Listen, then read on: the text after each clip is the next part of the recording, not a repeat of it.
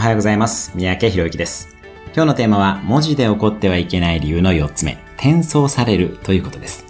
あなたが誰かにテキストで伝えたメッセージは、転送されてしまうというリスクをはらみます。また、転送されなくても、その画面を誰かに見せられてしまうこともあり得るでしょう。週刊文春状態ですね。なので、非難、注意、不満というのは、あなた自身の評判も下げてしまう可能性があります。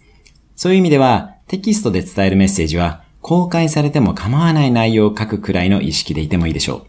また、仕事上でのコミュニケーションにおいては、1対1のチャットは行わず、チャットルームなどで情報共有しながら進めていくといいです。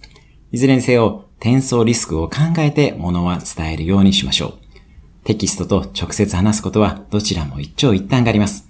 上手に使い分けていきましょう。それでは今日も素敵な一日をお過ごしください。